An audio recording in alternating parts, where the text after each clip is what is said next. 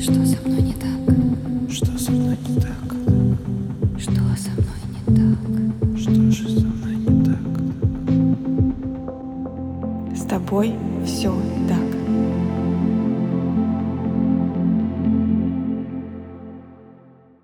Всем привет! Меня зовут Евгения Романова, я практикующий психолог и автор подкаста «С тобой все так», который посвящен психологическим травмам и их влиянию на жизнь человека. С тобой все так.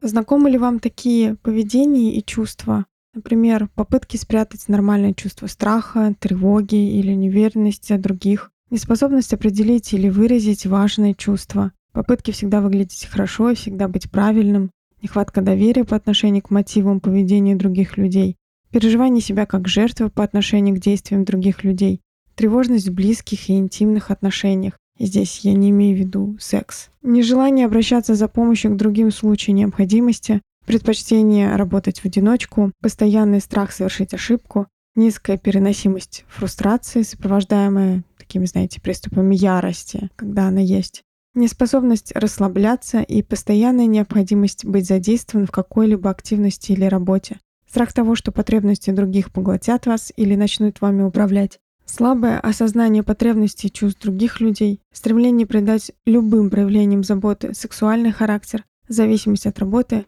секса, деятельности или спорта. Если на большую часть вопросов вы ответили «да», то, скорее всего, вы можете быть человеком с контрзависимым поведением. Именно о таком поведении мы с вами поговорим сегодня. Сейчас так много говорится про созависимость. Мы везде о ней слышим. Созависимое поведение одно, созависимое поведение другое. И так мало говорится о контрзависимости, что я решила начать серию выпусков с обратной стороны медали, а именно с контрзависимости. А к созависимости мы, конечно, с вами перейдем, но уже в следующем выпуске подкаста. Контрзависимое поведение вызвано неудачей в прохождении двух самых важных процессов развития в раннем детстве – установление эмоциональной связи и сепарации. Контрзависимые люди часто имеют избегающий тип привязанности. О нем можно послушать в первом сезоне подкаста 18 выпуска под названием «Пара притягивается травмами». Вообще эмоциональная связь с родителями и другими людьми, которая начинается с рождения, позволяет детям развить чувство базового доверия и безопасности. Она подразумевает глубокую сонастройку между родителями и детьми, которая включает постоянный физический контакт, объятия, заботу, какие-то приятные такие успокаивающие послания ребенку. Детям ведь очень важно знать, что их любят такими, какие они есть. Просто так любят. И что они желанны для своих родителей. В итоге эмоциональная связь служит основой для того, чтобы дети могли начать физически и эмоционально отделяться от своих родителей, безопасно исследовать мир, узнавать, чувствовать эту поддержку и становиться более автономными людьми. Детям очень важно, чтобы они знали, что Несмотря на то, что они исследуют этот мир, они всегда могут вернуться, развернуться обратно к родителям, и их примут. То есть мне безопасно с родителями, мне безопасно исследовать мир, и мне безопасно возвращаться обратно. Чем сильнее изначально эмоциональная связь, тем легче детям потом сепарироваться. И в идеале дети как раз и начинают сепарироваться эмоционально где-то к трем годам. Что же в раннем детстве может помешать успешному завершению эмоциональной близости и сепарации? Обычной причиной может быть какая-либо травма, включающая эмоциональное, физическое, духовное или сексуальное насилие. Она также может подразумевать физическое или эмоциональное пренебрежение и брошенность. Тем не менее, в исследованиях можно обнаружить, что наиболее частой причиной созависимого и контрзависимого поведений является травма развития, вызванная какими-то скрытыми нарушениями эмоциональной связи между ребенком и родителем, который может включать нехватку или отсутствие эмоциональной сонастройки. Взрослые, которые в детстве подвергались насилию со стороны людей, которым они доверяли, и здесь я имею в виду не только сексуализированное насилие или физическое насилие, но и эмоциональное, они начинают бояться, что снова испытают такое же насилие или будут брошены, если попытаются приблизиться к другим взрослым. А значит, другим людям доверять нельзя. Все же мне здесь важно немного проговорить более подробно, что эмоциональное насилие над ребенком со стороны родителя или другого значимого взрослого может включать отказ в любви, словесное насилие, отсутствие понимания или уважения к потребностям ребенка, попытки чрезмерно контролировать активность ребенка. Потому что очень часто бытует мнение, что насилие это только если было применено какое-то физическое насилие или сексуализированное насилие. А если у ребенка было недостаточно близости с родителем или его как-то не ценили и запрещали ему чувствовать, например, или игнорировали его потребности, то это насилием не является. На самом деле это оказывает подчас даже больше вред, чем удар ребенка. Такие симптомы, как нарушенные отношения, насилие, депрессия, развод и зависимости, являются явными показателями непроявленных детских травм. Существует три основных причины контрзависимого поведения у взрослых. Первое. Они не имели достаточной эмоциональной связи с родителями на протяжении первого года жизни, и это очень важно. Второе. Родители не смогли помочь им стать эмоционально отделенными на протяжении второго и третьего года жизни. И третье. Они страдали от травм в развитии в результате различных скрытых форм насилия или пренебрежения.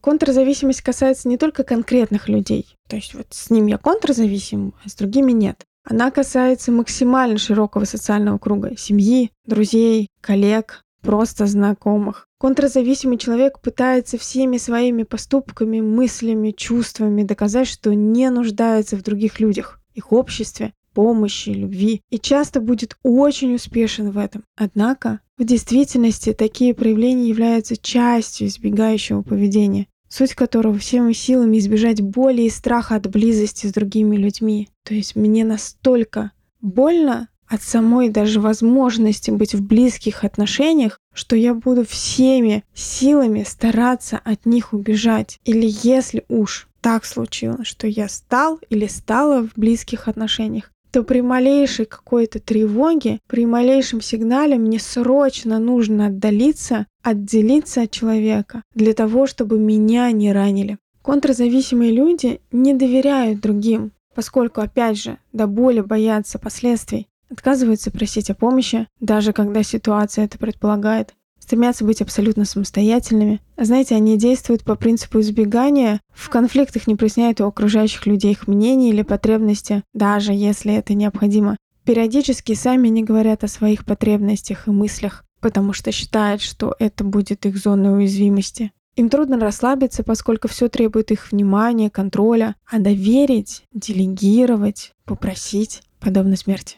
При этом внутри они ощущают сильнейшую потребность в близких отношениях и одновременно сильный страх. Контрзависимые люди часто гипертрофированно требовательны к себе. Такая требовательность обычно выражается в изматывании себя работой, постоянной гонкой к недостижимому идеалу, сильнейшим самобичеванием, очень большим чувством вины. Это приводит к крайне выраженному чувству одиночества и подавленности. Они жаждут близости, но испытывает чувство стыда или вины за то, что нуждается в этом. А значит, будет делать все, чтобы никто никогда об этом не узнал. И казалось бы, многие критерии, которые я описала, соответствуют самодостаточному человеку. И не сгущаю ли я сейчас краски, рассказываю, что контрзависимый человек, он такой очень боязливый, ему страшно от близости и очень больно. Поэтому давайте с вами все же разберемся, чем контрзависимый человек отличается от самодостаточного. Знаете, такая здоровая автономия. Все же здоровая автономия — это в первую очередь состояние твердой уверенности в себе, при котором человек признает свою взаимозависимость с другими, а как бы мы ни отпирались, мы все же социальные существа, и взаимозависимость абсолютно нормальное явление. Также человек со здоровой автономией обладает ощущением и пониманием того, что он сам может распоряжаться и управлять жизнью так, как это необходимо ему. Иначе говоря, осознает себя субъектом, а не объектом. Он не находится под контролем или влиянием со стороны других лиц. Я здесь имею в виду такой тотальный контроль да, потому что, правда, бывают ситуации, когда мы находимся под контролем, и это нормально. Мотив автономии — это желание быть самостоятельным, признание своего полного потенциала как личности, а не боязнь близости и страх отвержения. И это один из самых важных моментов. Под самодостаточностью лежит понимание того, что я могу, чего я не могу, лежит понимание своих дефицитов и своих возможностей, своего потенциала и своих желаний, а не страх близости, страх того, что тебя могут отвергнуть. Здоровые самодостаточные люди могут регулярно устанавливать эффективные, значимые, близкие, долгосрочные отношения с другими. То есть они могут делиться, быть уязвимыми, видеть уязвимость других и с уважением относиться и к одной, и к другой стороне. Поэтому на первый взгляд контрзависимость может выглядеть похожей на здоровую автономию, поскольку в обоих случаях предполагается способность отделяться от других. Однако, как я уже сказала, контрзависимостью движет избегание близости, страх, боль, недоверие, в то время как Здоровая самодостаточность необходима человеку для самосовершенствования, самопознания, самораскрытия и выстраивания адекватных, здоровых отношений с людьми и миром. И в заключение отвечу на такой немой вопрос, который, возможно, возник у вас. А что можно, собственно, сделать? Или это все диагноз, клеймо на всю жизнь, и мне только с этим смириться, или если я понимаю, что у меня партнер с контрзависимостью, то, собственно, то же самое. Либо бежать, либо смириться. На самом деле, так как мы с вами говорили в начале, что все же это нарушение привязанности, то это нарушение можно скорректировать. Невозможно исправить, невозможно до конца изменить, но скорректировать точно можно, потому что человеку нужен человек, и здоровые отношения правда лечат. Поэтому, если есть возможность идти в терапию, где можно вместе с терапевтом с устойчивой и здоровой психикой как-то себе помогать, это будет здорово. Но все же есть моменты, когда это невозможно сделать или не хочется, но вот какой-то такой интерес мог возникнуть. И тогда